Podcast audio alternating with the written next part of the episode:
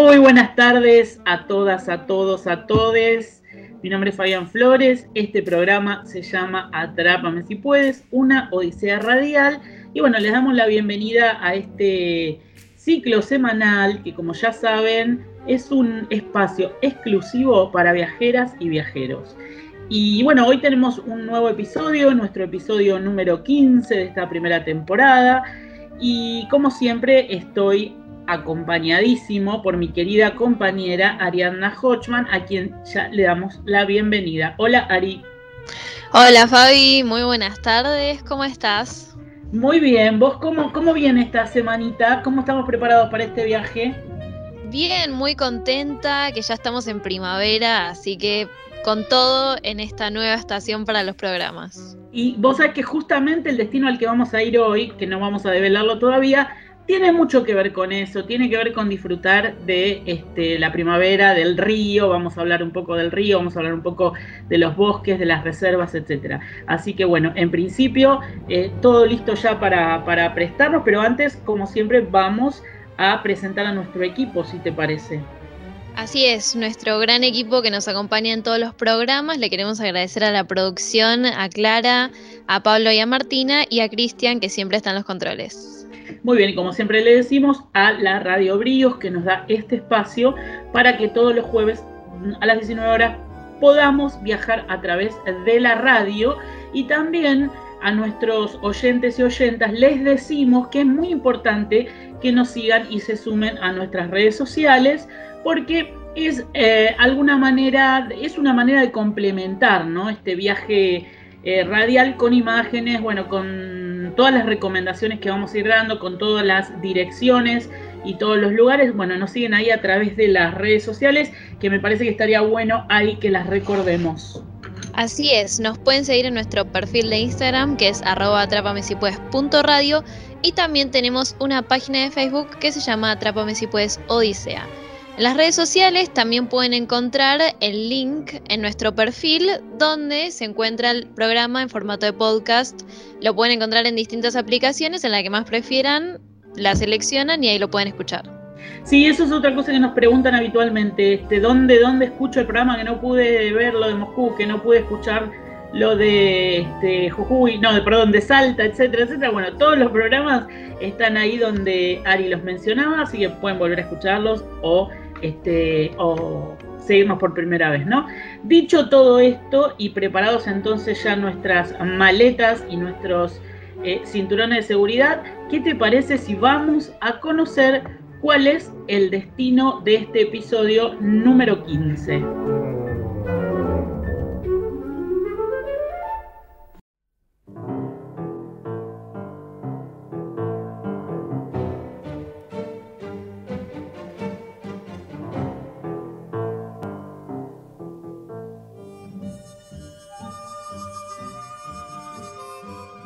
El río Salado será la frontera, un límite difuso que separa, pero que también une.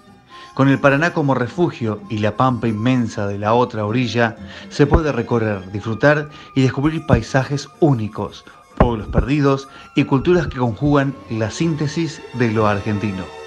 Hoy, en el episodio número 15 de Atrápame si puedes, viajamos al norte de la provincia de Buenos Aires.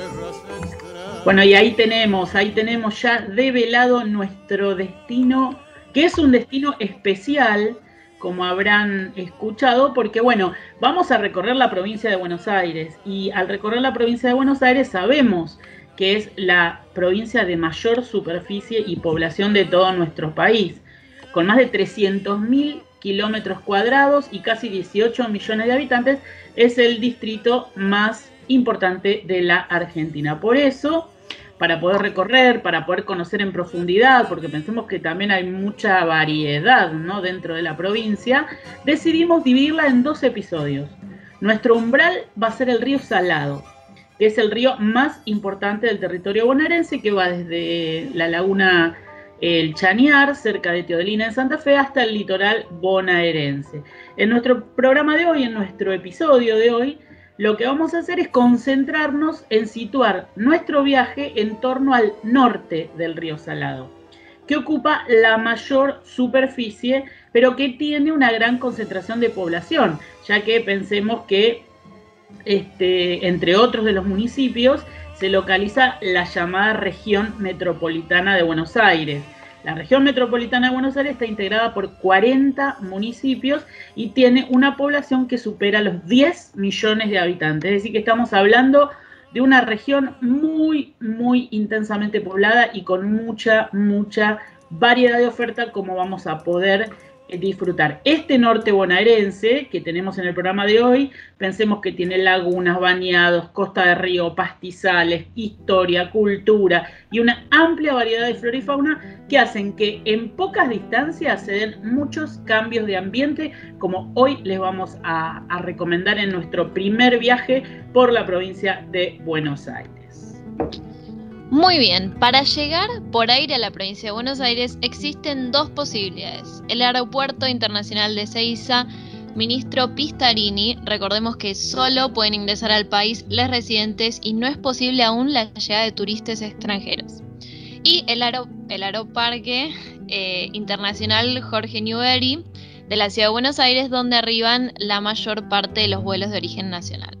Ari, eh, aclaremos una cosita que justamente, bueno, acaba de anunciarse este, hace poquito, antes de ayer nomás, que se van a empezar a abrir progresivamente, o sea, al día de hoy no está permitido, pero que progresivamente se va a empezar a abrir al turismo internacional. Primero, supuestamente va a ser para los países limítrofes, pero está previsto que para el mes de noviembre ya el aeropuerto y bueno y las fronteras estén abiertas para el resto de los países del mundo con los protocolos bueno y con todas las exigencias como por ejemplo el plan de vacunación completo para los turistas no así que el panorama se va se va ampliando. Pero como vos bien dijiste al día de hoy todavía este, los turistas extranjeros no pueden este, ingresar no Tal cual. Bueno, seguimos entonces por la circulación por rutas que se concentra en una amplia trama que conecta todo el norte de Buenos Aires con otras provincias vecinas y del país y los ejes principales de esta zona son las rutas nacionales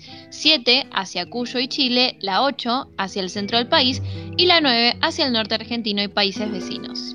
También hay rutas provinciales que hacen que exista una red muy densa para poder recorrer esta región norte desde distintos lugares de la Argentina. Muy bien, es decir que acá tenemos una zona de circulación, una zona de población, una zona que tiene, este, como decíamos recién, mucha amplitud. Pero también, y como lo venimos haciendo programa tras programa, recordar que hay condiciones para ingresar a la provincia, condiciones de circulación en el marco de las medidas de cuidado por la pandemia y por lo tanto hay que tenerlas presentes si te vas a ir de vacaciones o si vas a optar por alguna de estas recomendaciones que te vamos a dar en el programa del día de hoy.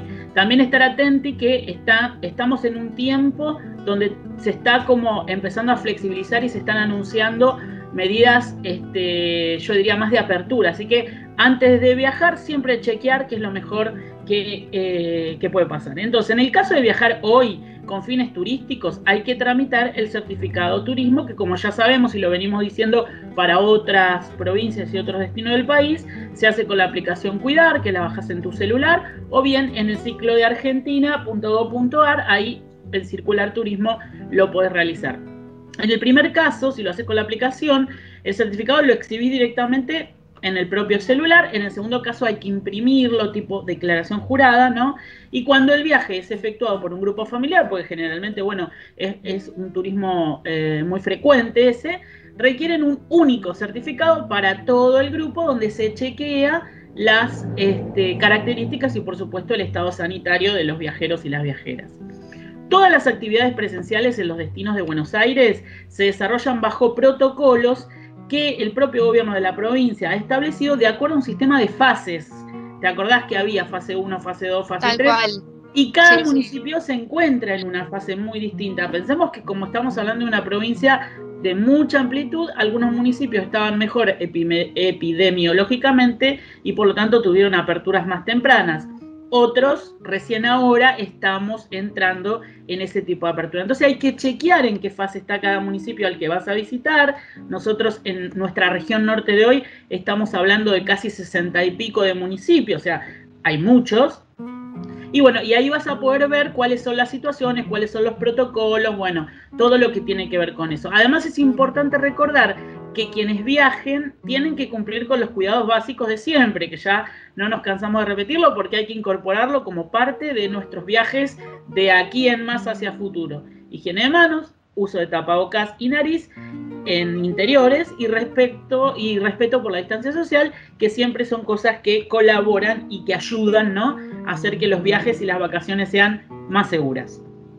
Totalmente, eh, pero bueno, como siempre les recordamos que hay que chequear en las páginas oficiales, en este caso la página es www.buenosaires.tour.ar, donde van a poder tener un panorama mucho más completo y ordenado de cuáles son los protocolos vigentes en cada uno de los destinos de la provincia.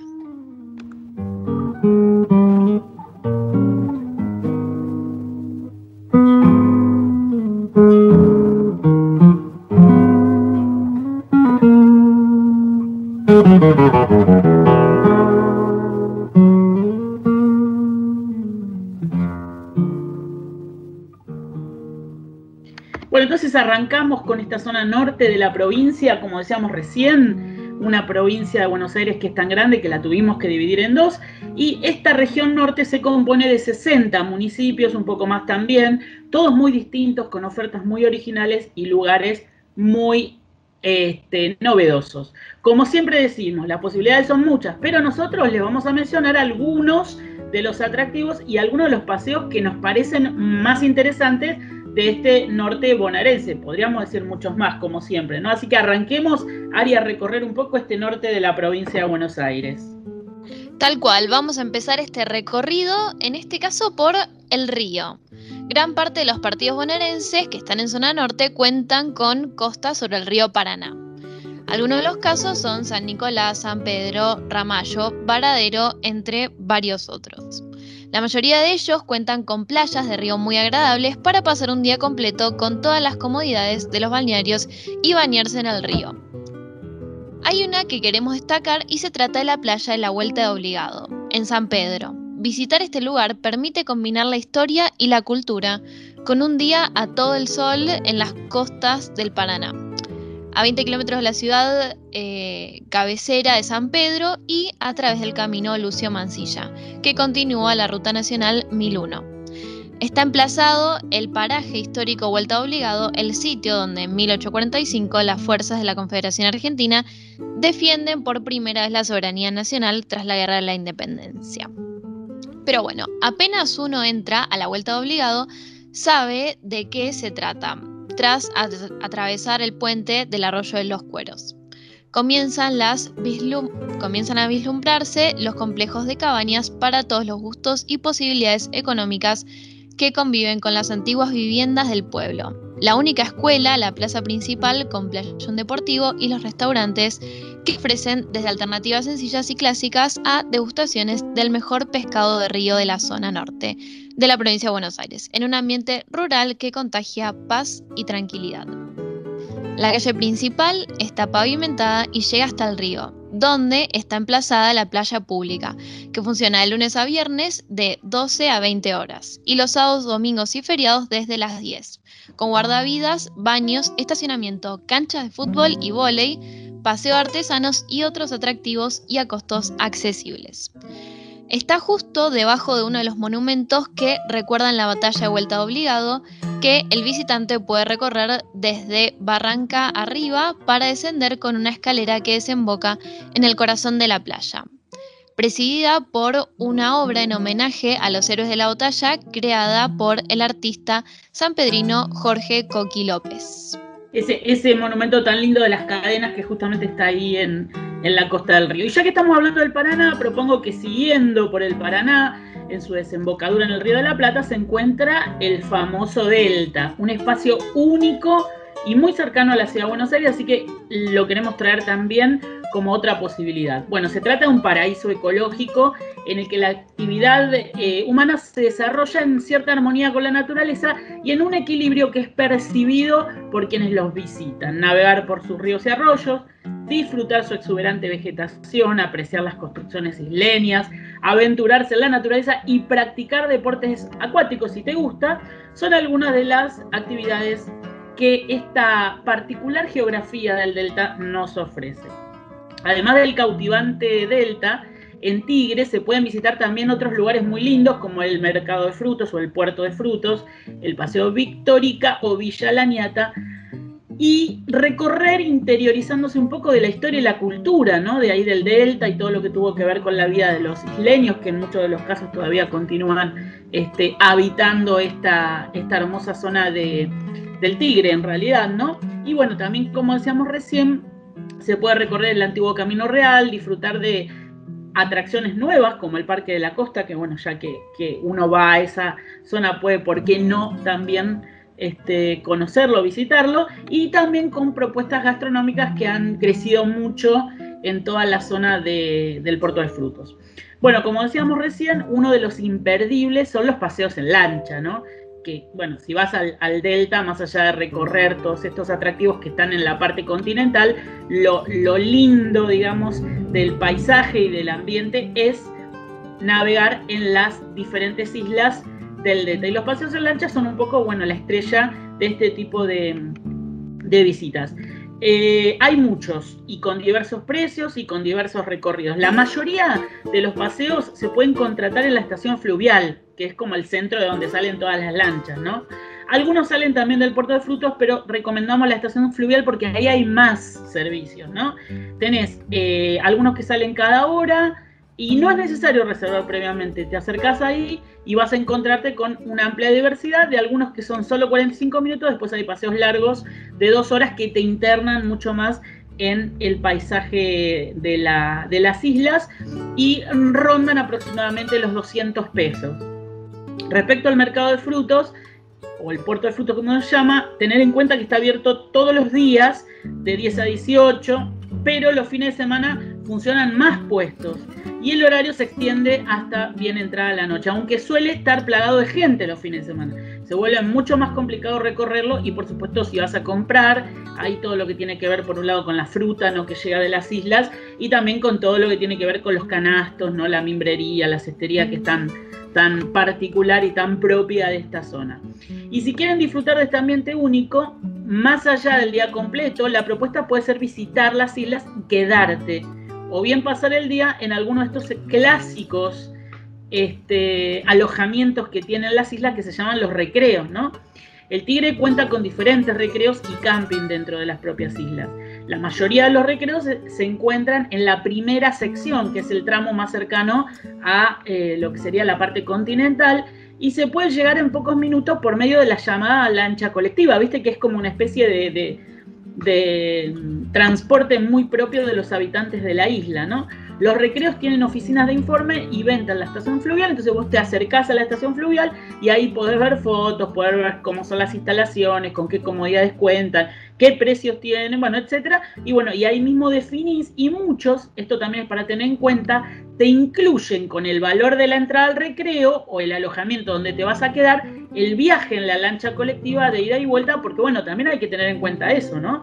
Que vos vas, te vas a desplazar a través del agua y que vas a necesitar este, de un vehículo que te lleve, de un vehículo acuático, estoy diciendo, que te lleve hasta el propio lugar de alojamiento. Los recreos del Tigre tienen diferentes servicios que, digamos, tienen como mucha variedad y amplitud también, ¿no? Pero generalmente la mayoría tiene parrillas, mesas, canchas de fútbol, zonas donde puedes acampar si, si son camping.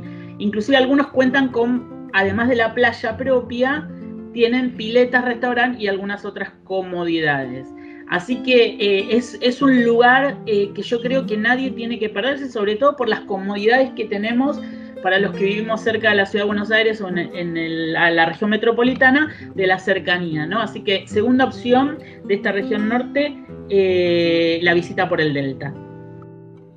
Muy bien, finalmente les proponemos desplazarnos a una zona llena de naturaleza para disfrutar y conocer. En este caso les vamos a hablar de la Reserva Otamendi, hoy conocido como el reciente Parque Nacional Ciervo de los Pantanos. La Reserva Natural Otamendi está ubicada en el noroeste de la provincia de Buenos Aires, en las localidades de Río Luján y Otamendi, entre la ruta panamericana, que está en la ruta nacional número 9, y el río Paraná de Las Palmas, en el partido de Campana. Posee una superficie alrededor de 3.000 hectáreas en las que se encuentran ambientes representativos de las ecorregiones Delta e Islas del Paraná, Pampa y Espinal. Además, la reserva es considerada un área importante para la conservación de aves, lo que la convierte en un destino ideal para todos aquellos amantes y estudiosos de las aves. El horario para visitar y recorrer la reserva es de lunes a viernes de 8 a 18 horas, sábados, domingos y feriados de 10 a 18 horas. Cuenta con un centro de interpretación, área de picnic, eh, sendero eh, Recuperando lo Nuestro, vivero de especies nativas, sendero Historias de Pastizal y el sendero Guardianes de la Barranca.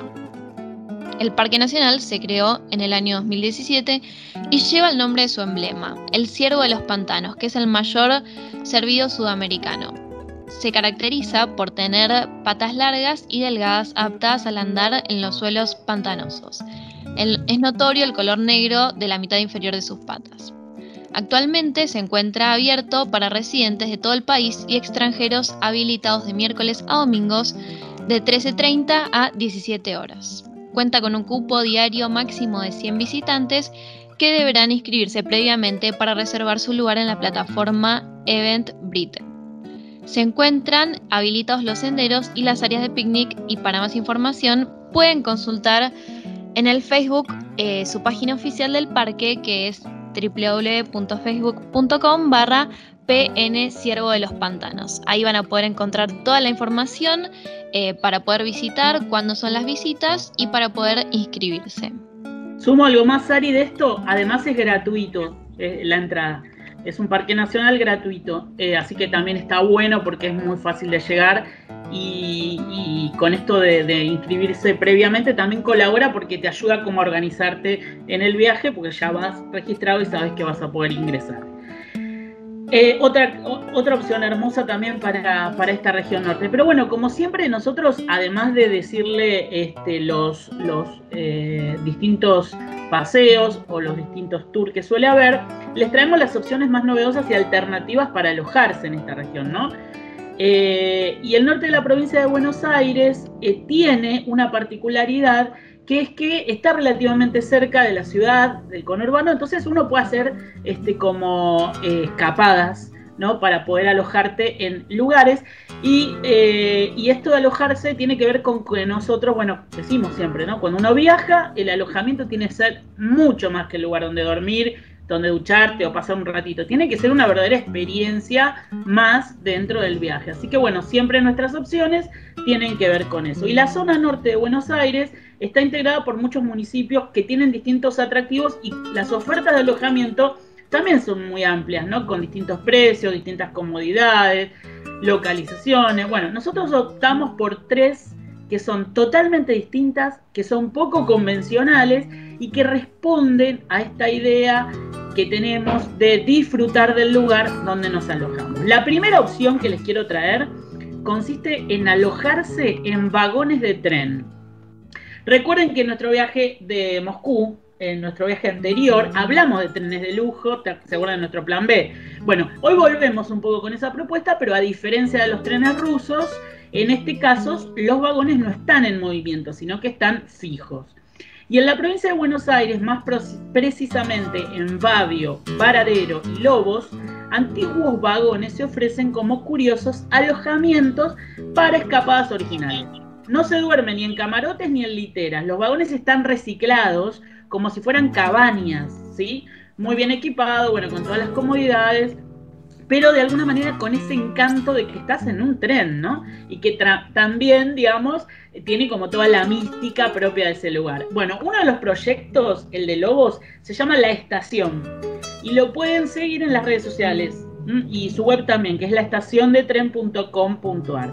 Eh, el de Lobos ofrece servicio de alojamiento em, como el que alquila una cabaña normal, Eh, no tiene servicio de gastronomía, pero tiene todas las comodidades para disfrutar del jardín, la piscina y hacer asados en, una parrilla exterior. Es decir, que inclusive hasta puedes cocinarte ahí mismo. ¿no? El lugar, bueno, es la calle 244 en Lobos y está a un par de cuadras del ingreso a la ciudad, en una zona de quintas, pero bueno, si reservas antes y buscas a través de las redes, es como un golazo. En Varadero dijimos que hay otra opción. Bueno, te puedes alojar en vagones de tren en el complejo que se llama Aquellos Viejos Vagones, que lo pueden seguir y consultar en su Instagram, que es arroba aquellos-viejos-vagones. Son cuatro vagones que tienen ruedas, están sobre rieles, que son de estaciones viejas de desarmadero, y los vagones están equipados con baño, con cocina, dormitorio, bueno, televisor, tenés todo para un fin de semana además de ofrecer propuestas alternativas como por ejemplo el predio en el que están los vagones, te invita a cosechar verduras de la huerta que hay ahí, participar de actividades de granja, descansar y por supuesto disfrutar de un día absolutamente de campo. Así que son, me parece que como dos opciones totalmente eh, novedosas que me encantarían hacer, que sería esta sensación ¿no? del camarote, pero bueno, acá como si fuera una cabaña sobre rieles. Muy bien, bueno, eh, después de esta excelente opción del tren, nos vamos a una opción eh, mucho más distinta eh, y diversa, ambiciosa y soñada, también se puede decir. Les voy a traer una opción que es de alojarse en un castillo, en la plena zona bonaerense. Esta opción de convertir a los castillos en alojamientos es muy común en Europa y ya hace algunos años se empezó a implementar para reutilizar los palacetes perdidos en plena pampa bonaerense. La opción que les traemos también está en Lobos y se llama La Candelaria. En realidad se trata de un predio muy amplio con distintas posibilidades de alojamientos, desde cabañas, un sector colonial hasta un molino reciclado pero la vedette del predio es claramente el castillo. De inspiración francesa y romántica, con mobiliario de época, el castillo cuenta con pocas habitaciones, pero una experiencia única. El servicio es de pensión completa, con almuerzos, cenas, meriendas y desayunos. Y todas las actividades propias de una jornada de campo, caballos, caminatas, etc. Cuenta con seis habitaciones de un ambiente con mobiliario de época, más o menos 18 mil pesos de lunes a jueves y 27 mil los fines de semana. Y dos habitaciones de dos ambientes de grandes dimensiones con mobiliario de época, hidromasaje, frigobar y servicio de café y té. Y una suite Seibo de un ambiente que cuenta con el único balcón que sale aproximadamente 20.700 pesos de lunes a jueves y 30.600 de viernes a domingo. Todo por persona, aclaramos. Eh, cuenta con una página de Instagram, así que pueden ahí consultar toda la, toda la información oficial que se llama arroba estancia candelaria. Así que los pueden encontrar por ahí. Bueno, es, eh, la verdad que es una opción increíble esta de poder vivir en un castillo un día. Eh, me parece fantástico y también tiene que ver con esto de las escapadas porque bueno, el partido de Lobos está relativamente cerca de Buenos Aires.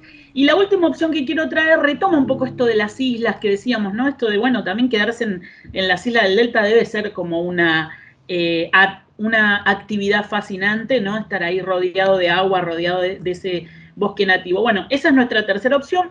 Y sabes que traigo, bueno, la posibilidad de quedarte en un convento. Sí, en un convento. Es el convento de San Francisco, que también es una especie de palacio diseñado por un gran arquitecto italiano, eh, Virgilio Sestari, eh, que diseñó otras cosas, ¿no? como por ejemplo el pabellón de los elefantes en el zoológico y algún que otro palacete palermitano, y su construcción comenzó antes de 1900 hasta mediados de los 40, que fue habilitado por los jesuitas. Frente a esta construcción increíble estaba la antigua fábrica de sidra real, ¿te acordás de la? Bueno, sí, estando real, ¿no? Que se muda luego a Río Negro, porque principalmente, bueno, toda la producción de fruta fuerte que de la ciudad estaba en el delta, ¿no? Sobre todo las manzanas. Después se mudó al Alto Valle. Este, ¿Por qué? Bueno, una tremenda inundación arrasó toda la zona y tuvo que ser abandonada. La postal de esa época eh, muestra que era una zona productora de frutas, como decíamos recién, súper importante, que se vendían en la ciudad. Imagínense un lugar en crecimiento que de pronto se ve afectado por el agua y que eh, de alguna manera fue obligado a abandonarlo, ¿no? Bueno, con el tiempo se pudo empezar a recuperar este, esta zona y rearmar una postal diferente. Ese convento de construcción absolutamente deslumbrante e impactante en el medio de las islas, reaparece. Es una historia de misterio la que rodea este lugar, que siempre también es como una, un atractivo, ¿no? Un plus. Y le diríamos que actualmente sigue así porque eh, no es público eh, quién es el dueño actual, no se conoce, pero se sabe que es un empresario que tiene mucho conocimiento de arte de hecho, bueno, trajo restauradores de Europa para poder ponerlo en valor y, bueno, acondicionarlo para recibir turistas como ocurre en la actualidad. Quienes lo administran son también los administradores de otro hospedaje que están muy cerquita de ahí. Este, y bueno, que la experiencia de los deltas, eh, de, de esto de recorrer el delta también es muy buscado y se llama Gobernador Dumont. Ellos son de una familia histórica de la zona, del desarrollo del delta, eh, tuvieron una participación muy activa y es de alguna manera también la mezcla perfecta de arquitectura, historia y naturaleza, porque no es solamente estar ahí en el medio de la isla disfrutando de esto, sino que te estás quedando en un convento, así que tremenda opción. Eh, así que estamos de castillos, conventos, a vagones, todas opciones diferentes, porque como siempre decimos, el alojamiento también tiene que ser parte de la experiencia de viajar y de disfrutar de ese tipo de vacaciones.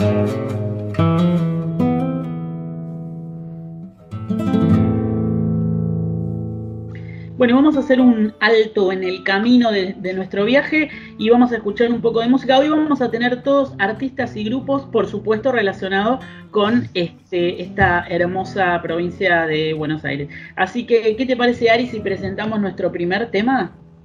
Muy bien, vamos a empezar entonces con la banda Estelares que se conformó en la ciudad de La Plata, capital de la provincia de Buenos Aires, y a poco de nacer en el año 1992 participaron en el concurso La Plata Rock, obteniendo el primer premio, hecho que comenzó a hacerlos conocidos. Pero además, uno, dos de sus integrantes, Moretti y Bertamoni, fundadores del grupo, son oriundos de Junín, donde la banda hizo sus primeros pasos. Luego en La Plata se juntaron con el tercer miembro, Silvera, y relanzaron la propuesta. Ahora vamos a escuchar la canción Ella dijo por Estelares. Y todo en un minuto, yo estaba en la cocina, me abrazó por la espalda y me dijo al oído que le encanta ir a la cama conmigo, pero no quiere nada más. Encendí un cigarro y me miro a los ojos, abroché su camisa y se cruzó de piernas y le encanta ir a la cama conmigo, pero no quiere Ella dijo y yo dije, no eres mi amor. Ella dijo y yo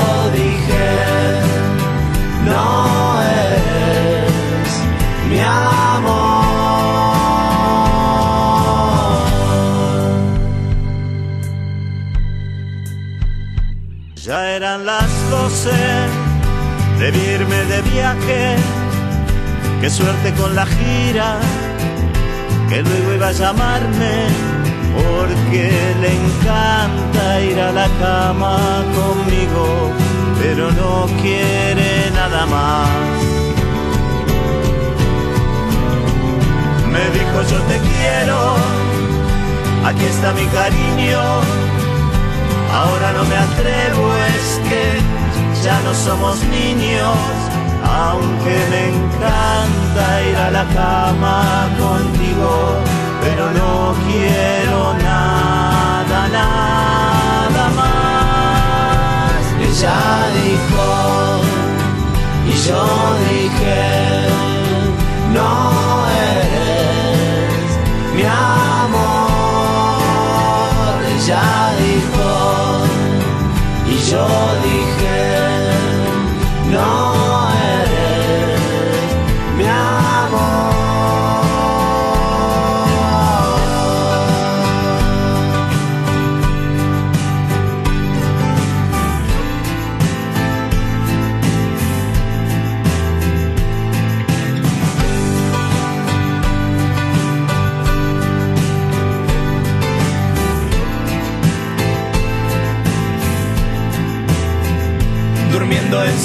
casa, los jeans en el suelo mientras me abrazaban.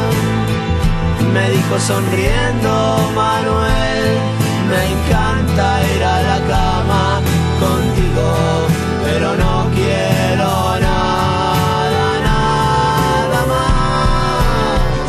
Ella dijo, y yo dije, no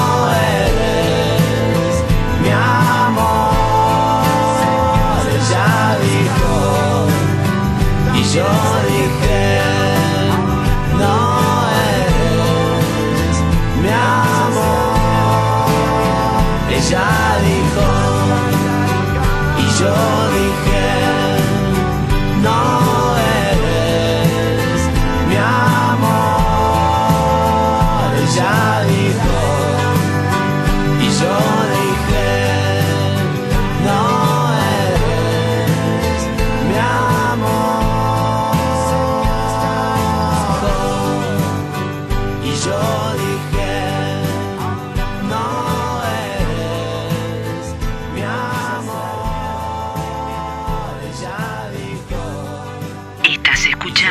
Atrápame si puedes, una odisea radial jueves 19 horas por Radio Bríos.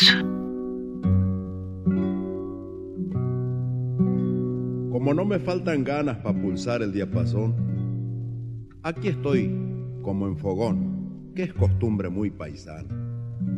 Sin lujos de filigrana sé cantar a mi manera y evoco a la compañera del gringo criollo en la trilla, cosechando las semillas con nombre de chacarera.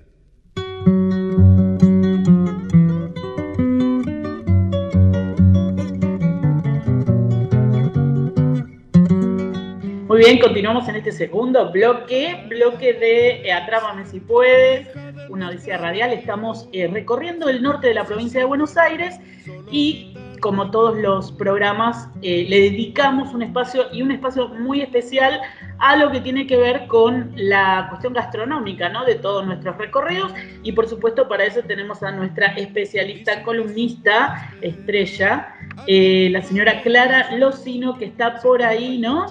Sí, sí, acá estoy, Fabi. Buenas tardes. ¿Cómo vamos? Muy bien. eh, te digo que basta de agrandar el título que me dan todo el tiempo. Los especialistas estamos tan lejos, tan lejos, Bueno. pero bueno, en camino, digamos. En el, en el camino, en la ruta. Muy bien. ¿Cómo te trata la primavera? Eh, bien, muy bien. Sabes que es la época del año donde eh, empiezo a ser más feliz. Eh, A florecer. Eh, al contrario tuyo, es donde empiezo a ser un poquito más feliz en este momento, pero bueno.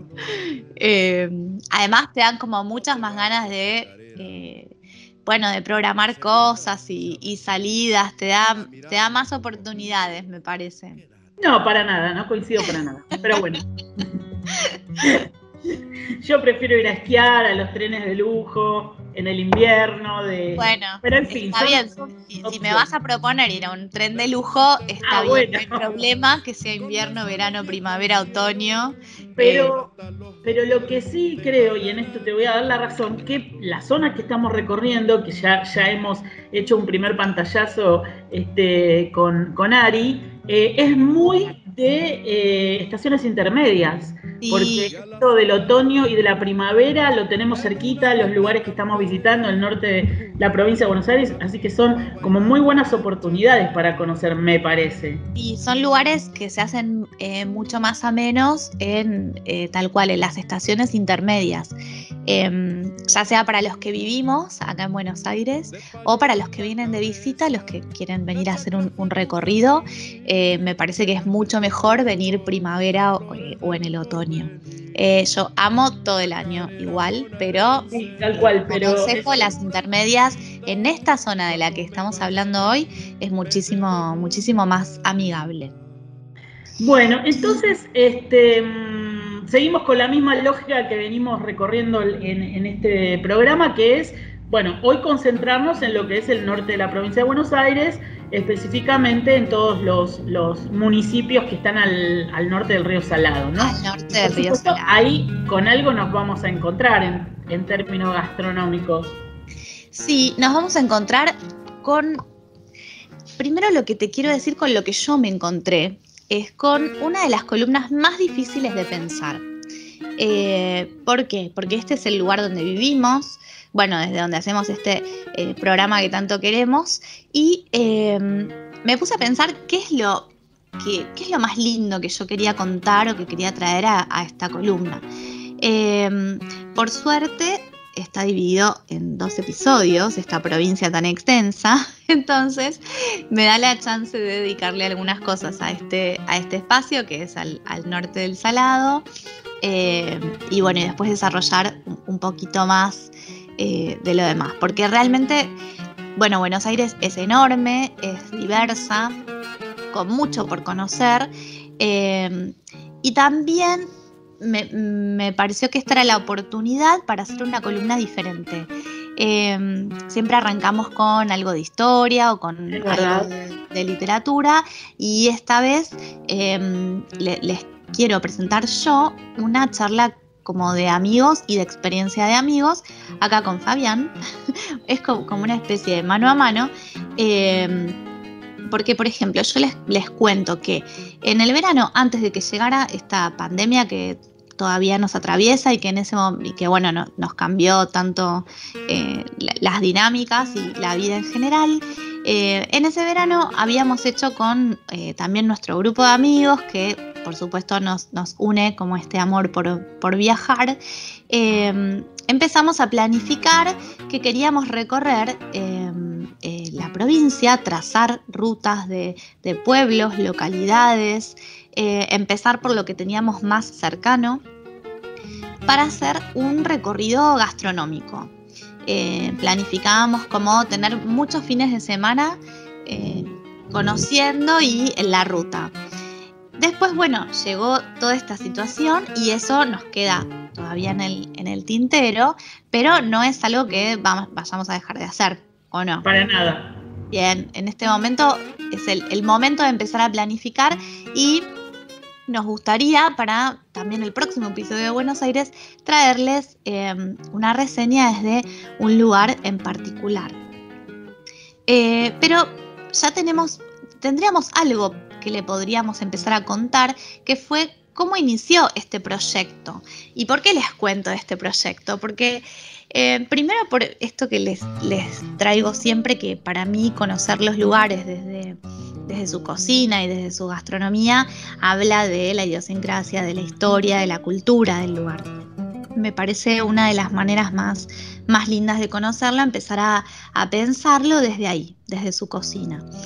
Eh, y bueno, nosotros eh, todo esto empieza a surgir desde la, la primera parada de estas rutas que queríamos trazar, que fue en Ascuénaga, todo esto prepandemia. ¿Verdad, Fabi? No, no recuerdo exactamente la fecha, pero si no fue el fin de semana previo, estábamos ahí en el palo, ¿no? O sea, 15 días antes, vamos a Fue unos 15, 20 días antes. Sí, las primeras semanas de marzo creo que fue, si no me equivoco. Eh, pero bueno, fíjate cómo eh, esto se puede hacer perfecto, se puede aplicar cada uno en el lugar de donde, donde vive, ¿no? Esto de empezar a pensar, bueno, recorro yo mi propio lugar.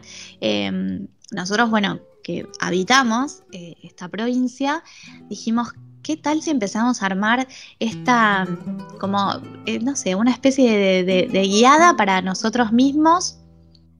Eh, incluso previo a pensar en el programa, pensábamos también en una especie de, blog de esa recorrida que queríamos hacer. Bueno, entonces nos encontramos con Ascuénaga, ¿no, Fabi? que bueno, es un pueblo nada, precioso, que se puede llegar, bueno, por la ruta 7 o la 8. Pero, insisto, les cuento esto porque más allá de que después vamos a, traer un poquito más de estos lugares, eh, se los cuento por la experiencia en sí, ¿no? O sea, nosotros, por ejemplo, cuando planificamos esto, queríamos, dijimos, bueno, vamos a ir a tal restaurante. Y después, ¿qué pasó? Nos encontramos con que eh, nada, ese restaurante no, la reserva no la podían tomar y demás, y fuimos a otro y hicimos toda la experiencia, eh, nos encontramos con algo, no sé, riquísimo igual. Sí, total. Eh, ¿Te acordás cómo se llamaba el lugar? Yo te soplo así. Eh, no. Fuimos al restaurante La Porteña en esa oportunidad. Eh, y bueno, nada, eh, pasó eso, que nos encontramos con eh, la comida bien, bien del lugar, bien típica, unas pastas geniales, eh, caseras, te encontrás con el lugar, que es bueno, no sé, los dueños, Digamos la que, eh, atención. Ascuena- perdón, digamos que Ascuena es una, es una localidad rural que es del partido de, de Giles, de San Andrés de Giles, y que está relativamente, bueno, cerca, no sé, estamos ahí. Sí, unos- no es, no es exactamente eh, al norte del Salado como estamos hablando, pero quería arrancar como esta columna contando sobre esto. ¿Qué es lo que pasa con cuando uno empieza a planificar y, bueno, y un poco contarles esto que teníamos pensado? La siguiente parada que a nosotros nos hubiéramos gust- gustado hacer eh, está así bien ahí ubicada y que no llegamos fue en el Borazo. Eh, el Borazo queda justamente en el delta. Yo creo que ustedes empezaron a contar algo, eh, ya en, en el bloque anterior contaron algo hermoso sobre un sí, alojamiento sí, en el sí. delta. Tal cual, sí. Eh, y bueno, este lugar queda allí. Eh, lo pueden encontrar, por ejemplo, como Puerto Arroyón, en realidad se llama así ahora. Pero este borazo también tiene una historia, historia de familia, historia de amigos. Eh, este lugar lo conocemos por una de las personas que integra este grupo de, amigos viajeros, que pero lo frecuenta desde, les diría, como desde adolescente, eh, porque bueno, contaba con, también ¿no? con una lancha para llegar, pero acá podés llegar con las lanchas colectivas eh, desde eh, Tigre, por ejemplo, sin problema. Y cuando llegas a este lugar, te empezás a, empezás a encontrarte con un poco un panorama de cuáles, eh, cuáles son los platos que podés encontrar en, en este lugar. Eh, algo importante es que tenés la opción criolla, que la vas a encontrar siempre, que es la empanada. La tan discutida empanada con su... Sí, Con que ya la han para varias provincias. Claro. Pero Pero bueno, nosotros también tenemos nuestra empanada, que es la empanada criolla, y en cada lugar eh, hay como una versión. Eh, el Borazo, que insisto, se llama Puerto Arroyón, después se lo vamos a dejar en, en la red social, pero bueno, eh, su, su nombre casi como original y que lo conoce todos los que lo frecuentan es el Borazo. Claro, porque, Eh, perdón, es el arroyo, ¿no? Este, Claro. El nombre del arroyo. Claro. Queda, este, digamos, queda en Dorado y Arroyón. Esa es como la dirección. Eh, pero bueno, la gente que le, gusta ir al Delta y mm, conocer, lo bueno es que es accesible, digamos, para todo aquel que, que guste tomarse la lancha colectiva. No es que tenés que contar, o un taxi lancha, no es que tenés que contar con eh, sí o sí un medio de, de transporte propio, digamos, marítimo. Eh, entonces, por eso lo traigo, porque me parece como de los lugares más interesantes, porque es mucha historia, porque es una de las, la, familia dueña, es como fundadora, les, diría, de, de- de las islas. Eh, entonces, toda su cocina y toda su historia tiene muchísimos años. Y sin duda en las pastas que puedes encontrar, en los pescados que puedes encontrar acá y en, en la empanada criolla, tenés un resumen un poco, eh, les diría como, no sé, un, resumen de todo el lugar, de lo que podés encontrar acá. Eh, una delicia. Yo fui varias veces. eh, no lo pudimos hacer en, en- como así en, en el grupo como experiencia de, de hoja de ruta, pero es un lugar hermoso que tiene una playita propia, tenés, no sé, podés ir a pasar el día y demás. Actualmente creo que siguen sin, re- eh, tenés que llegar sin reservas, eh, pero eso siempre hay que averiguarlo porque, bueno, viste que todo es muy, muy Eh, cambiante. estoy justamente ahora viendo en su Instagram Mm. que hablan un poquito de eso del tema de, de- con los protocolos. Bueno, hay que estar mirando un- esa atención. Es puerto.arroyón. Exactamente, El- puerto punto arroyón. Sí. Y pensaba un poco eh, con lo que decía Clary, porque en el primer bloque también hablamos un poco del, del tigre y de toda esta, esta mística de los recreos. Sí, Y también, de alguna manera, creo que hay atrás de todo eso toda una tradición que fue muy fuerte en los años 60 y 70 sobre todo, de que el Tigre y las Islas del Delta se transformaron como el lugar de escapada de las clases media y media baja con el tema de los picnics, los recreos, ¿no? De, de todas esas cuestiones, ¿no? De como de poner en valor también el, el- el- como un- no vacaciones, sino como una escapadita más cercana por las ventajas y por esto de las lanchas colectivas, digamos, como un turismo Sí. muy familiar. Sí, además también vas, vas a encontrar, o sea, este, bueno, yo traigo este lugar en particular porque me parece una perla, pero desde ya que tenés, digamos, opciones un montón, y esto, como vos decís, hay muchos recreos que, por ejemplo, pueden ser o de, eh, no sé, alguna, eh, de algún sindicato, o no sé, qué sé yo, el del Automóvil Club, por ejemplo, que ese es súper accesible. Eh, es, no sé, tenés muchísimos lugares. Si vos después te querés meter un, un poco más profundo, eh, también vas a encontrar lugares soñados. Eh, me parece, a mi gusto, es uno de los lugares eh, imperdibles, uno de los que realmente tenés que conocer y tenés que hacer la, la experiencia. Eh, es como de los más, no sé, más bellos, me parece que tiene esta zona. Y mm, otra cosa es que ustedes, eh, si no me equivoco, venían a, hablaron sobre el convento San Francisco. Sí, tal cual. Bueno, y muy cerquita de- del convento San Francisco, ¿sabes qué había? Esto es, ahora sí vamos a hablar un poquito de historia. ¿Sabes qué había muy cerquita?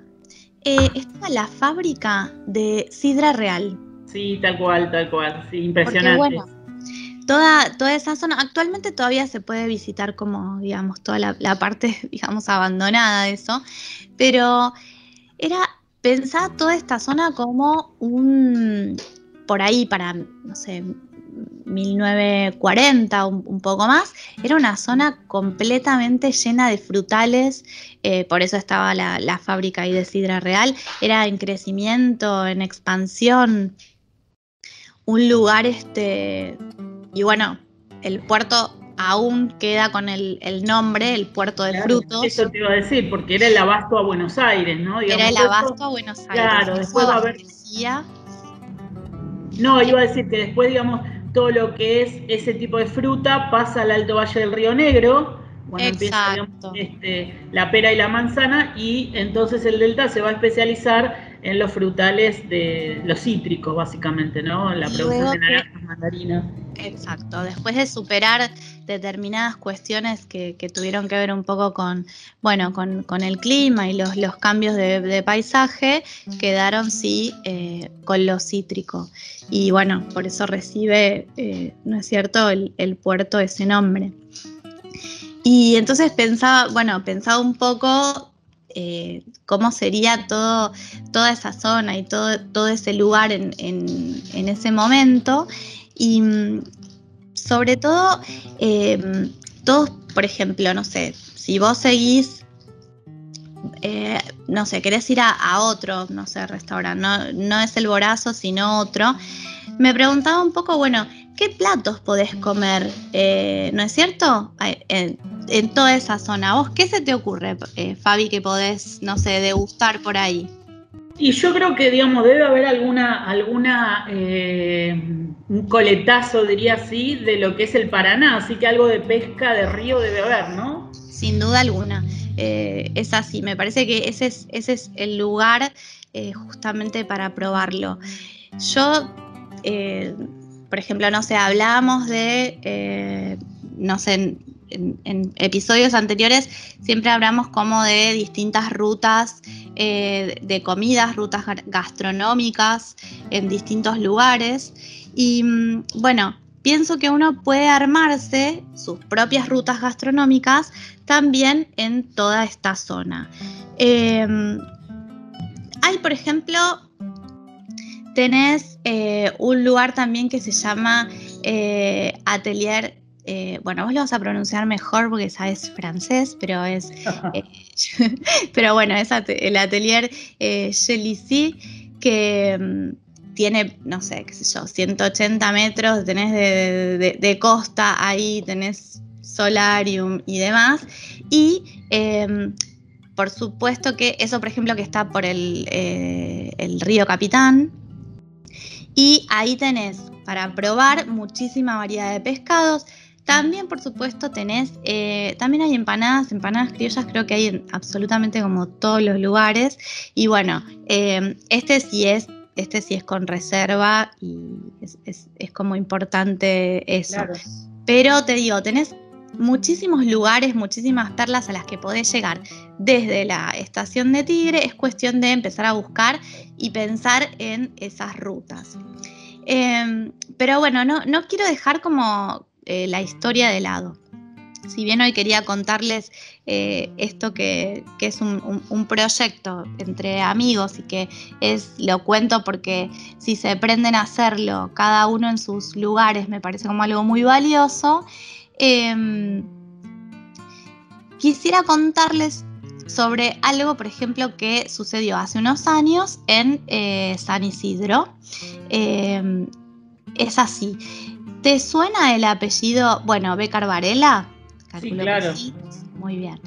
Eh, hay unas recetas de María Varela de Becar, que, eh, bueno, fue la mamá de Adrián y Horacio Becar Varela, y encontraron hace un tiempo en la Quinta de los Ombúes, que se puede ir a visitar y lo van a encontrar, tratando de restaurarla, encontraron algo que a mí me encanta, porque sé lo que a mí me gusta son los recetarios antiguos, eh, y sobre, sobre todo esto porque este recetario es de más o menos data de 1881.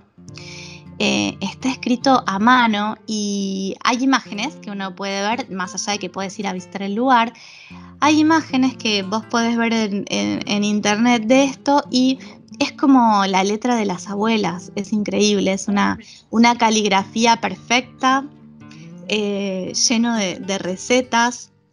Me parece como un hallazgo espectacular y por supuesto que allí em, está exhibido.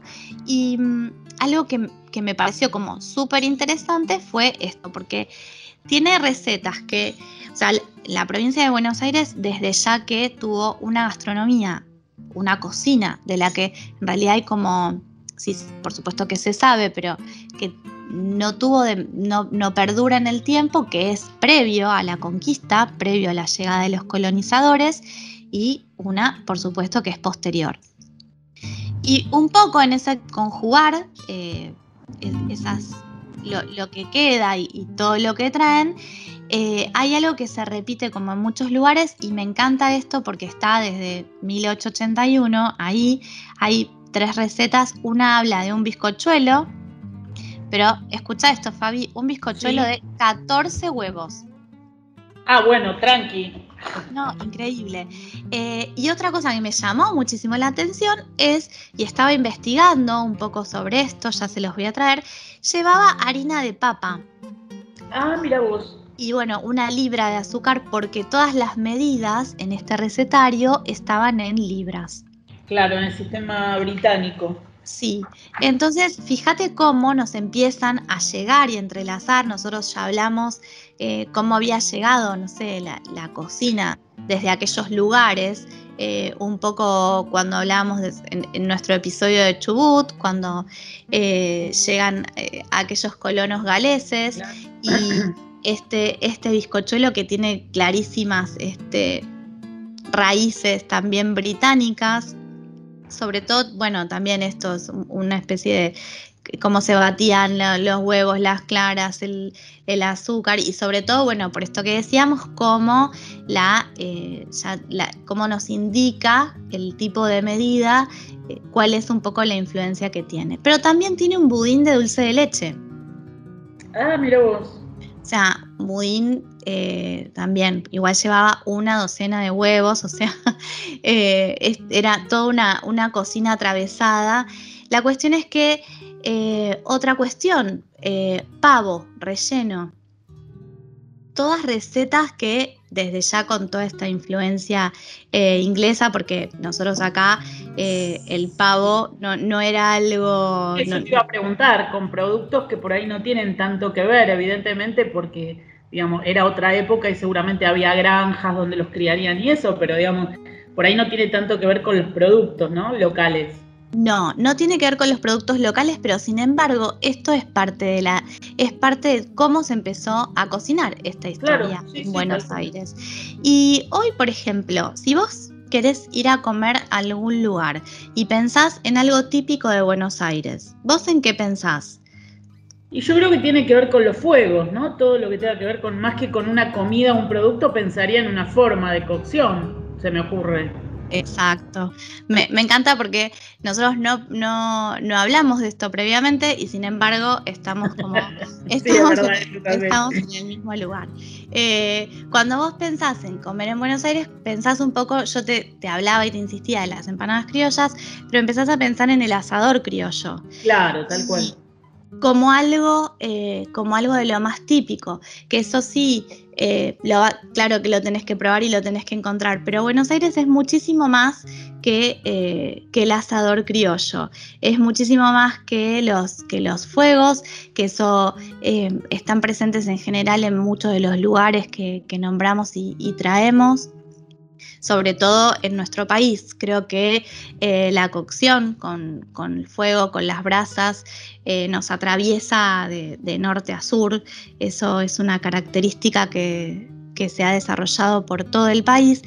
Pero esta provincia es bastante, em, es como decíamos al principio, digamos, nosotros tenemos una provincia muy grande, muy diversa, y así también es nuestra gastronomía. Eh, esto, este recetario, por ejemplo, que yo te, hacía mención y que se puede ir a, ver en, este pequeño museo en San Isidro, eh, lo podés combinar con una salida gastronómica también, pero hablaba un poco de cómo, eh, cómo, es, cómo, cómo se alimentaban algunas familias que habitaban por esta zona. Que claro, que eran, las familias por ahí más acaudaladas, eh, ¿no es cierto? Como, como, es esta familia en particular. Eh, pero sin, sin, embargo, nos atraviesa como, eh, como historia, creo que está presente en, todos los lugares. Y si querés, de, todas maneras, me parece que lo más lindo de, venir a Buenos Aires, si gustas de comer carne, por supuesto que es eso, sino pastas, porque acá, por ejemplo, si estás, no sé, cerca de, muy cerca del delta o, por toda esa zona, también vas a encontrar la pasta, porque vas a encontrar todo lo que trajeron eh, todos los inmigrantes, tu familia, tu familia, o sea, tenemos una gastronomía más que diversa y em, con, una historia que no, no, no podés hacerla particular. Es una historia muy diversa y muy generalizada que atraviesa muchas raíces y, bueno, la podés encontrar en muchísimos lugares. para la próxima de Buenos Aires, em, sí, eh, para la próxima de Buenos Aires, hay un lugar en particular que sí nos gustaría después traerles y, contarles, no va a ser en esta, pero sí se los dejo como, como la inquietud. Nosotros tenemos muy cerquita de acá en realidad, tenemos un restaurante que se llama Raíces, y imagínense que si se llama Raíces es porque se especializa en, bueno, en, las comidas que tienen que ver con nuestra historia. Y les vamos a traer alguna pequeña también reseña de, ese lugar. Y eh, también puede ser la palabra de, su cocinera que es súper, además de conocida, es muy amable y, bueno, y contarles un poco más de por qué eh, las raíces y por qué, eh, por qué ir a comer pensando en la historia de los lugares. No, te iba a decir que después también vamos a hablar un poquito este, nuestro plan B de las escapadas de fines de semana y entre las propuestas está esta idea también de San Antonio de Areco un poco, ¿no? Por, un lado por la cuestión de la cuna de la tradición, pero también porque gastronómicamente es, eh, bueno, como un lugar para ir a, comer todo lo que tiene que ver con el asador, bueno, básicamente ahí con el asado con cuero, ¿no? Y otro de los lugares que quería mencionar en relación a esto que, venimos diciendo también, como este turismo o estos polos gastronómicos, como empezaste hablando de Ascuénaga, es eh, la zona de lo que corresponde a Mercedes, ¿no? Ahí sobre la ruta 5, donde está esta localidad, este pueblito que es Tomás Jofré, que está muy cerca de la ciudad y que tiene, no sé, creo que más de 50 restaurantes, una cosa así. Sí, Tomás Jofré eh, empezó con pocos restaurantes y luego se volvió como casi como viral. Como, sí, sí, sí, eh, además se transformó en el polo gastronómico más importante que tiene la ciudad, ¿no? o sea, en realidad las afueras de la ciudad. Ahora sí, si se hizo un, un, poquito más, eh, en realidad yéndote, igual ya nos estaríamos yendo para un poco más adelante, pero tenés, a ver si ahora lo puedo ubicar en el mapa, pero otra cosa súper interesante que la podemos traer para ahora si querés, es la ruta del queso. Tal cual, sobre las 5, claro, sí, sí, sí, por Está en Suipacha la ruta del queso. Eh, acá, por ejemplo, en la ruta del queso vos podés, de hecho, reservar porque te podés quedar por ahí, te podés instalar, pero además podés no sé, ir a pasar el día y tenés Cabañas Piedras Blancas, tenés em, que por supuesto son unos productores de quesos increíbles, igual que quesos Fermier, y también parte, forma parte de esta ruta del queso, Il Mirtilo, que Il Mirtilo es, em, son productores de arándanos. Exacto, sí, sí, sí, que están ahí sobre la ruta 5 pasando, sí, sí. son uno de los más importantes de la provincia, sí. Sí, sí, sí. Ya en Suipacha están, en el partido de Suipacha. Están en el partido de Suipacha. Y te digo, puedes entrar en la ruta del, ruta del queso.com.ar y ahí tenés toda la data para reservar. Eh, y quiénes son, por ejemplo, si eh, los que están recibiendo actualmente visitas y los que solo están vendiendo al público. Porque bueno, por nada, por, esta pandemia que nos atraviesa, está todo un, poco más eh, restringido. Pero esa ruta del queso es espectacular. O sea, eso es más que recomendable. Y además la tenemos re cerca, así que cualquier fin de semana se pueden escapar y. Sí, y el asador criollo, por supuesto que va a estar ahí también en Suipacha.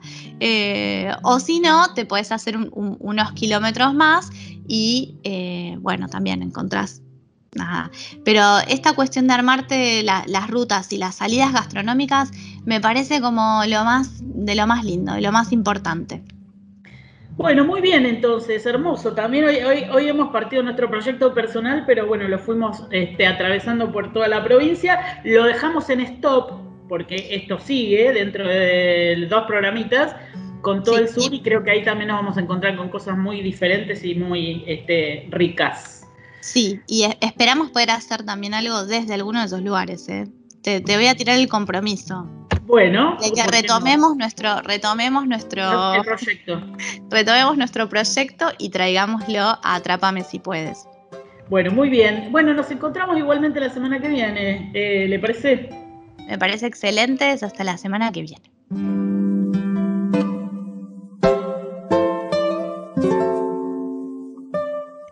Bueno, Fabi, ¿te parece si es momento de escuchar otra canción? Me parece, me parece, y vamos a seguir, este, bueno, ahora vamos a seguir con el artista, diría yo, este, Héctor Roberto Chavero, más conocido como Atahualpa Yupanqui, que nació en un campo de Juan de la Peña, en el partido bonaerense de Pergamino. Bueno, su trayectoria lo convirtió en uno de los representantes más prolíficos de la música popular y en el cantante más importante del folclore nacional. En sus temas supo describir paisajes, personajes, situaciones y realidades de las zonas rurales bonaerenses y de otras provincias eh, de nuestro país. Por eso vamos a escuchar a un tema clásico de eh, El Arriero por el maestro Don Atahualpa Yupanqui. En las arenas bailan los remolinos. El sol juega en el brillo del pedregal. Y prendido a la magia de los caminos, el arriero va, el arriero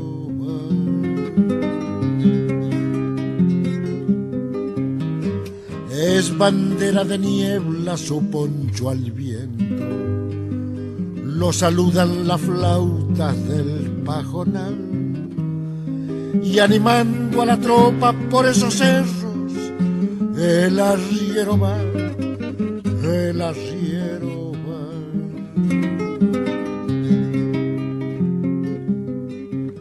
Las penas y las vaquitas se van por la misma senda las penas y las vaquitas se van por la misma senda. Las penas son de nosotros, las vaquitas son ajenas. Las penas son de nosotros, las vaquitas son ajenas.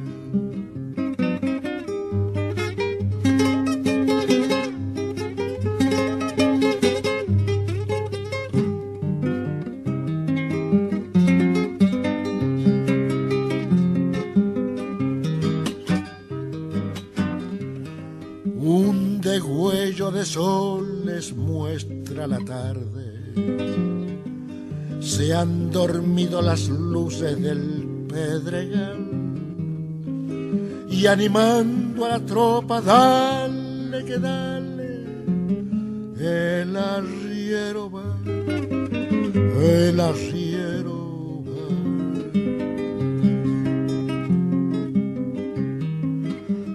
Amalaya la noche traiga recuerdos que hagan menos pesada la soledad. Como sombra en la sombra por esos cerros, el arriero va, el arriero va.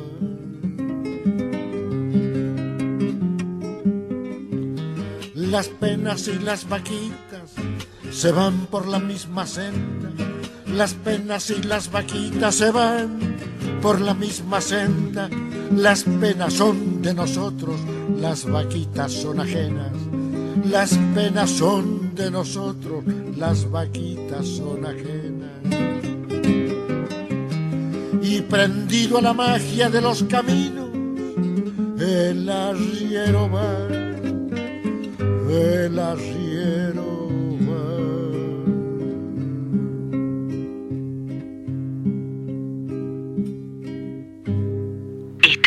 escuchando Atrápame si puedes, una odisea radial. Jueves 19 horas por Radio Bríos. Bonaerense es mi rumbo, la patria chica. Bonaerense es mi rumbo, la patria chica. De aquí me gusta el aire que me salpica. Bueno, y continuamos acá en este episodio número 15 de Atrápame si puedes, una odisea radial.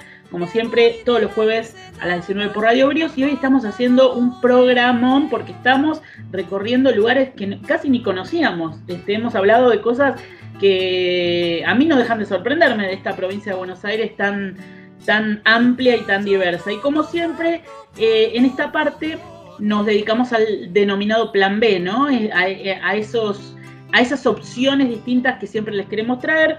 Y la zona norte de esta provincia, como ya vimos, bueno, está plagada de sorpresas de alguna manera, ¿no? Y de lugares como muy novedosos y experiencias muy novedosas que se pueden llevar a cabo. Por eso hoy para nuestro plan B les proponemos una modalidad, modalidad muy este, útil del turismo y muy novedosa, que son las escapadas de fin de semana ya sea el fin de semana convencional o aprovechando aquellos que son fin de semana largo.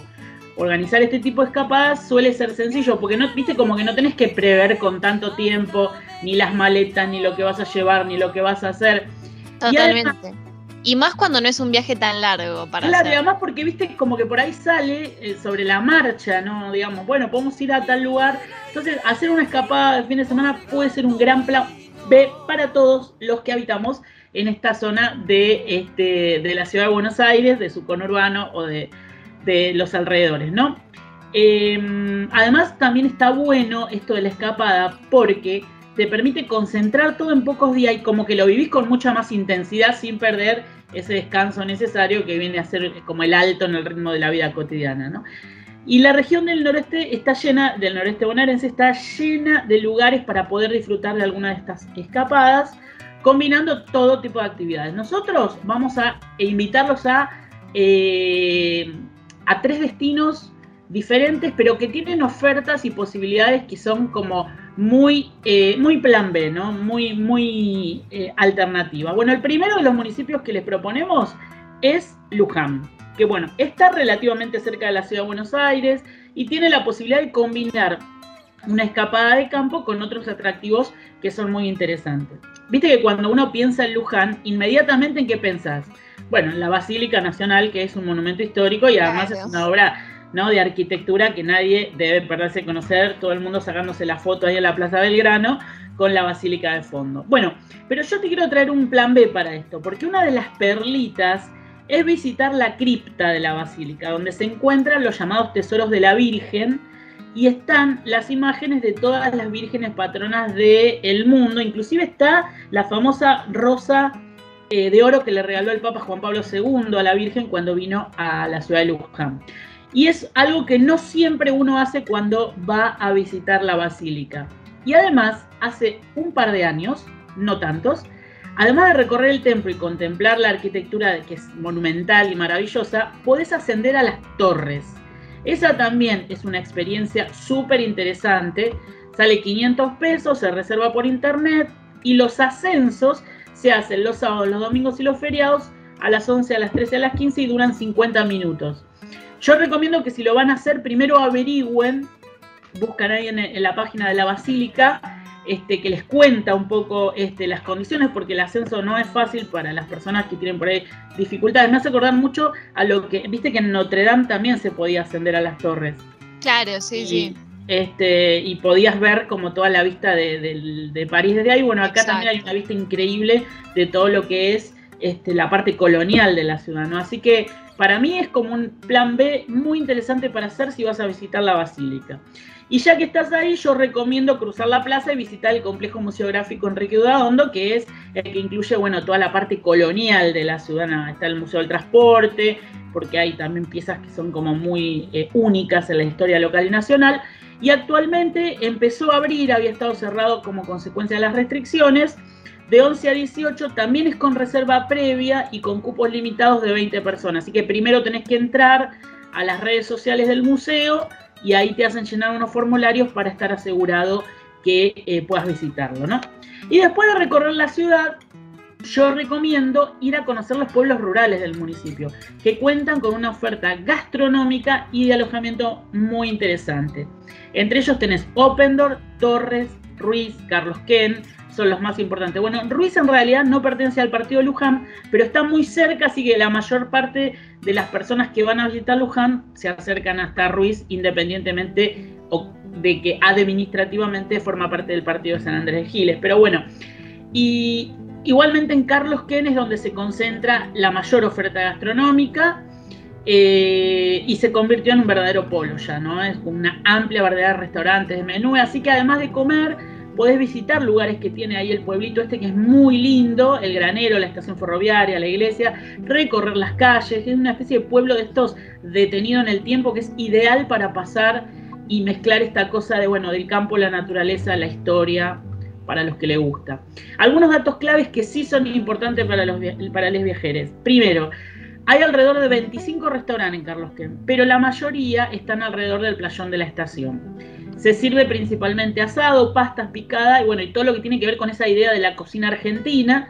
La mayoría de los restaurantes abren solamente fin de semana y feriados y al mediodía. Muy pocos abren a la noche. Y si va a ser un domingo, es fundamental, escuchen esto, hacer reserva previa, porque algunos lugares pueden llegar a tener una demora muy grande, inclusive no conseguir lugar porque los turnos son como, como que hay poca rotación, porque al ser tan lindo y estás en un ambiente como que la gente se, se queda, ¿no? A, hacer sobremesa. Tal cual. Suelen cobrar recargo por pagar con tarjeta de débito e inclusive muchos no tienen, entonces tenés que eh, tener en cuenta y es recomendable siempre ir con efectivo, ¿no? Así que bueno, por eso una opción que damos para este plan B es que hagas unos kilómetros más y en lugar de quedarte ahí en Carlos Ken y quedarte por ahí sin poder comer o tenés que esperar un montón o esperar la rotación, les proponemos que hagas un poquito de kilómetros más, no muchos más, creo que son menos de 10, y llegás a otra hermosa localidad rural que se llama Villarruiz, que es la que les nombraba y que pertenece al partido de San Andrés de Giles. Ahí hay menos gente, el mismo entorno, la misma idea de estos pueblos tranquilos y hay excelentes servicios gastronómicos. Hay menos cantidad, pero sí hay muy buena calidad en esto. Y muchos recién están empezando a abrir em, sus emprendimientos ¿no? en toda esta zona. Así que em, para no quedarte por ahí con el riesgo de no conseguir en Carlos Ken, la idea es avanzar un poquito más. Otra opción ideal para escapas de fin de semana es en San Antonio de Areco, también un destino que se encuentra relativamente cerca de la ciudad de Buenos Aires y muy bien conectado. Se encuentra a 113 kilómetros de la ciudad de Buenos Aires y es conocida como cuna de la tradición. Las opciones de alojamiento son muchísimas y de todo precio, pero para una escapada recomendamos alojarse en las estancias, que hay varias y muchas de ellas incluyen todos los servicios y comidas. También hay cabañas, hoteles y hosterías. En la web arecotradición.com ahí van a encontrar un amplio panorama de posibilidades de alojamientos y actividades para llevar a cabo en su estadía. Dos sitios son inevitables de conocer en esta escapada. Ellos son la Pulpería, la Blanqueda y el Museo Ricardo Giraldes, que conforman un predio muy interesante. Este predio de 97 hectáreas del Parque Griollo está dividido en dos sectores. La Blanqueada, que tiene más de 150 años, y Ricardo Giraldes la mencionó en un pasaje de Don Segundo Sombra y la Casa del Museo, con varias salas y colecciones. La información sobre visitas y reservas se puede hacer a través de su web, que es museogiraldes.areco.gov.ar o lo pueden hacer también consultando a través de mail su mail es museoricardogiraldes.com. Ahí pueden mandar eh, cualquier consulta que les van a contestar. Bueno, también en la página oficial que les decíamos antes, sanantoniodeareco.tour.ar, pueden encontrar una serie de lugares y actividades ideales para escapas de fin de semana. Los pueblos rurales son una posibilidad. Hay tres pequeñas localidades del municipio que se pueden recorrer y son Vagues, Dugan y Villalía, a pocos kilómetros del centro de San Antonio de Areco. Hay una incipiente actividad turística que cuenta con hotelería, restaurante, venta de antigüedades y centro de actividad turística, eh, perdón, y eh, interpretación ferroviario en las ex estaciones de trenes. También para hacer. Son sitios ideales para recorrer caminando en bicicleta, tomar unos mates y relajarse en la tranquilidad del campo y la naturaleza a orillas de las vías del tren. En Villalía se encuentra el Museo Los Rostros de la Pampa, un recorrido de gran valor cultural por vida de los inmigrantes, y en Dugan los rastros de la comunidad irlandesa que habitó la zona. Respecto al tema gastronómico, es importante saber que la variedad es muy amplia, aunque el menú que predomina por lejos son los asadores y el clásico asado con cuero. Al igual que en Luján, conviene reservar previamente porque los fines de semana hay mucha espera para poder comer. Finalmente, eh, bueno, les queremos contar otro plus de actividades para realizar en este plan B muy diverso que se ofrece en nuestro territorio bonaerense, que se trata de realizar un paseo en globo aerostático. Bueno, esta región que hoy recorremos te ofrece eh, la chance de realizar este viaje. Volar en globo es un sueño posible de hacer muy cerca de la ciudad de Buenos Aires. Los despegues se realizan al amanecer o al atardecer. Cuando los vientos se calman, requisito fundamental para elevarse y volar durante 45 minutos a una altura de hasta 600 metros, según las condiciones meteorológicas, claramente. Además, las salidas se realizan con un vehículo de apoyo que se encargará de recoger a los aventureros una vez que aterricen. Se puede despegar desde el aeródromo Pampa Balloons en el kilómetro 60 de la autopista de Seiza Cañuelas. El sitio está a 600 metros de allí por caminos rurales. Otra opción, otras opciones de globos aerostáticos Argentina en Capilla del Señor y los costos más o menos promedian entre los 5 mil pesos por pasajero. Se puede consultar y reservar en su Instagram que es globos-aerostat. La verdad que es, un, es una opción muy diversa que la tenemos muy cerquita para, realizar eh, como actividad de fin de semana también. Y además, si uno, perdón, y si uno busca como algo novedoso, me parece genial, no sé, pasear en globo en plena provincia de Buenos Aires es realmente algo diferente, ¿no? Eh, y, y, yo te quiero traer, ya que estamos hablando de Plus, algo también muy novedoso. Si te gustaría visitar un sitio de nuestra pampa bonaerense, pero que esté rodeado de fantasmas, bueno, esa posibilidad también existe a pocos kilómetros de Buenos Aires.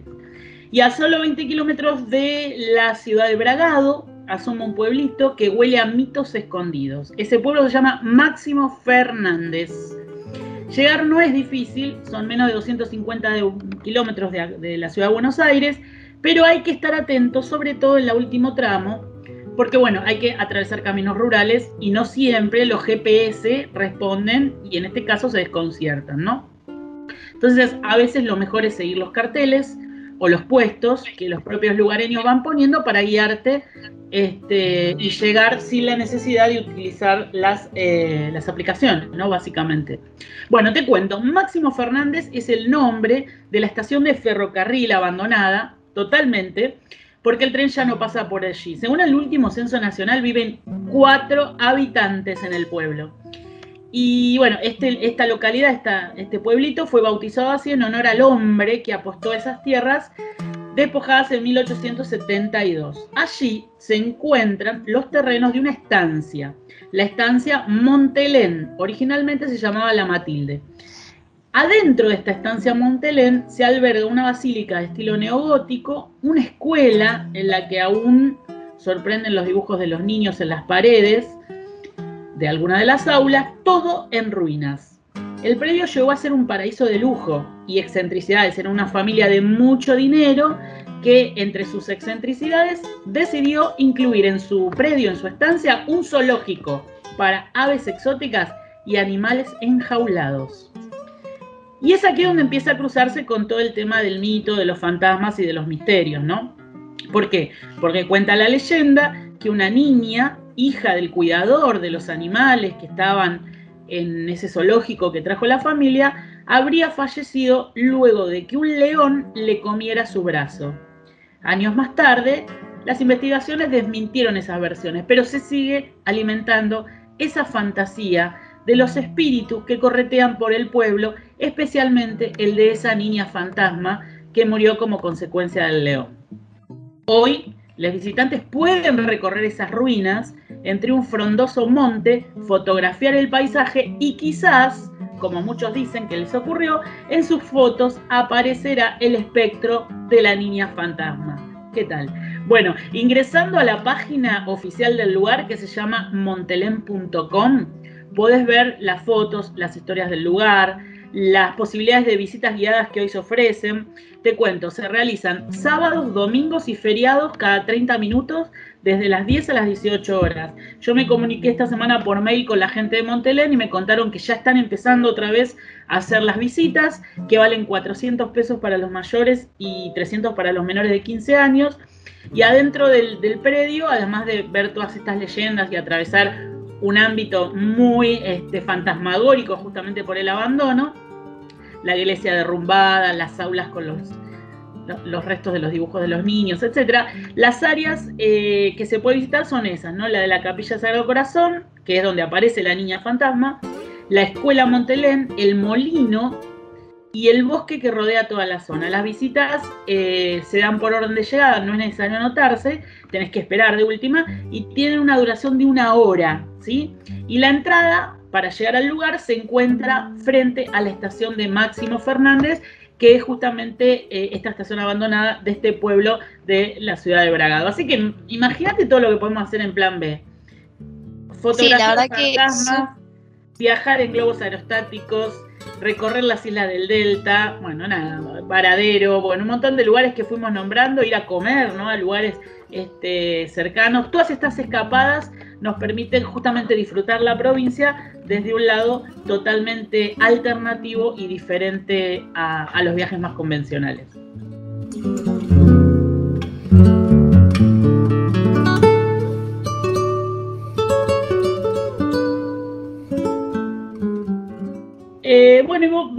Hacemos una, una pausa, una pausa en el camino, eh, vamos a escuchar otro tema musical. Así es, vamos a escuchar un tema de un artista que nació en la ciudad de Luján y a los 16 años empezó a actuar en hoteles y restaurantes de Torre Vieja, interpretando principal, principalmente temas clásicos de Frank Sinatra, Etta James o Nina Simone. Siendo adolescente, eh, comenzó a subir versiones a su canal de YouTube y empezó a poco a ser más conocidas. Hoy es una artista consagrada en el mundo se hizo muy famosa y hoy es una de las mejores artistas que tenemos en el país, así que ahora vamos a escuchar la canción Buenos Aires por Nati Peluso. Me empieza a molestar que haga frío en la ciudad. No paro de apagar Cansada de esperar, fumando sola en el balcón imaginando que alguien me viene a buscar. Conozco esa pesada sensación de soledad, pero ¿a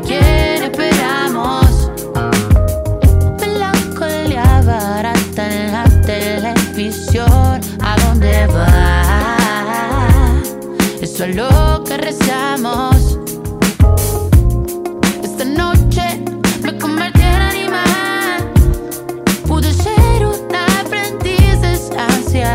libertad. Mm. Es domingo, no me quiero levantar. Suena el timbre y allá afuera está lloviendo. Me empieza a molestar frío en la ciudad.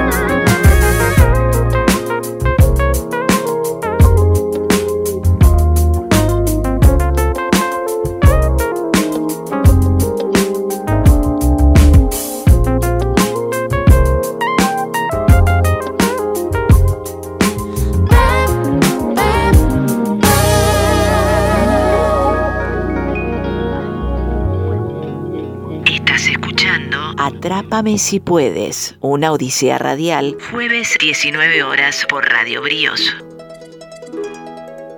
Wednesday morning at five o'clock as the day begins. Bueno, estamos entonces acá en el último bloque de este programa que se llama Atrápame si puedes, una odisea radial. Y poco a poco entonces ya nos vamos a empezar a despedir, pero yo diría que pongan pausa, porque no nos vamos a despedir de toda la provincia de Buenos Aires, como ya les contamos. La semana que viene tenemos destino internacional, pero luego retomamos eh, para conocer el sur, porque hasta ahora hemos recorrido el norte del río Salado y como decíamos muy bien, la provincia es absolutamente heterogénea, diversa y amplia, así que ponemos pausa para luego continuar nuestro recorrido por la, por la provincia de Buenos Aires y seguir descubriendo todas estas cosas maravillosas que hemos este, podido eh, conocer en el día de hoy. Pero por supuesto, antes de irnos, vamos a recordar primero las redes sociales Ari, si te parece, así también nos van siguiendo, nos van acompañando en este viaje. Dale, como siempre nos pueden seguir en nuestras redes sociales, contamos con una página de Instagram que es arroba y también contamos con una página de Facebook que se llama Atrápame si puedes Odisea. En nuestras redes sociales, repetimos siempre que quieran escuchar el programa otra vez, distintos programas, los que quieran, eh, pueden ir y encuentran en, nuestros perfiles eh, el link para ir a escuchar el programa en formato de podcast en distintas plataformas, así que las que más les gusten las seleccionan y ahí pueden escuchar el programa. Fantástico, muy bien. Y las redes también seguirnos todo esto, ¿no? Le vamos a poner la dirección de los lugares que hoy mencionamos, de los globos aerostáticos, de los restaurantes que pusimos, de los alojamientos, así también pueden ahí tener de alguna manera chequeado y registrado todo eso. Y también antes de despedirnos, agradecer como siempre a nuestros acompañantes y equipos de producción que nos sostienen el programa, ¿no? Exacto, como siempre, eh, agradecer a nuestra gran producción, a Pablo, a Martina y a Clara y eh, a Cristian que siempre se encarga de los controles.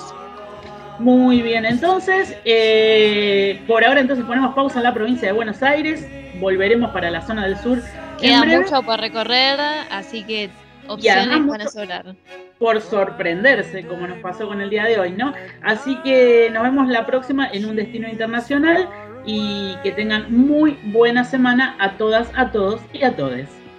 Waiting to keep the appointment she made. Meeting a man from the motor trade. She, what did we do that was wrong?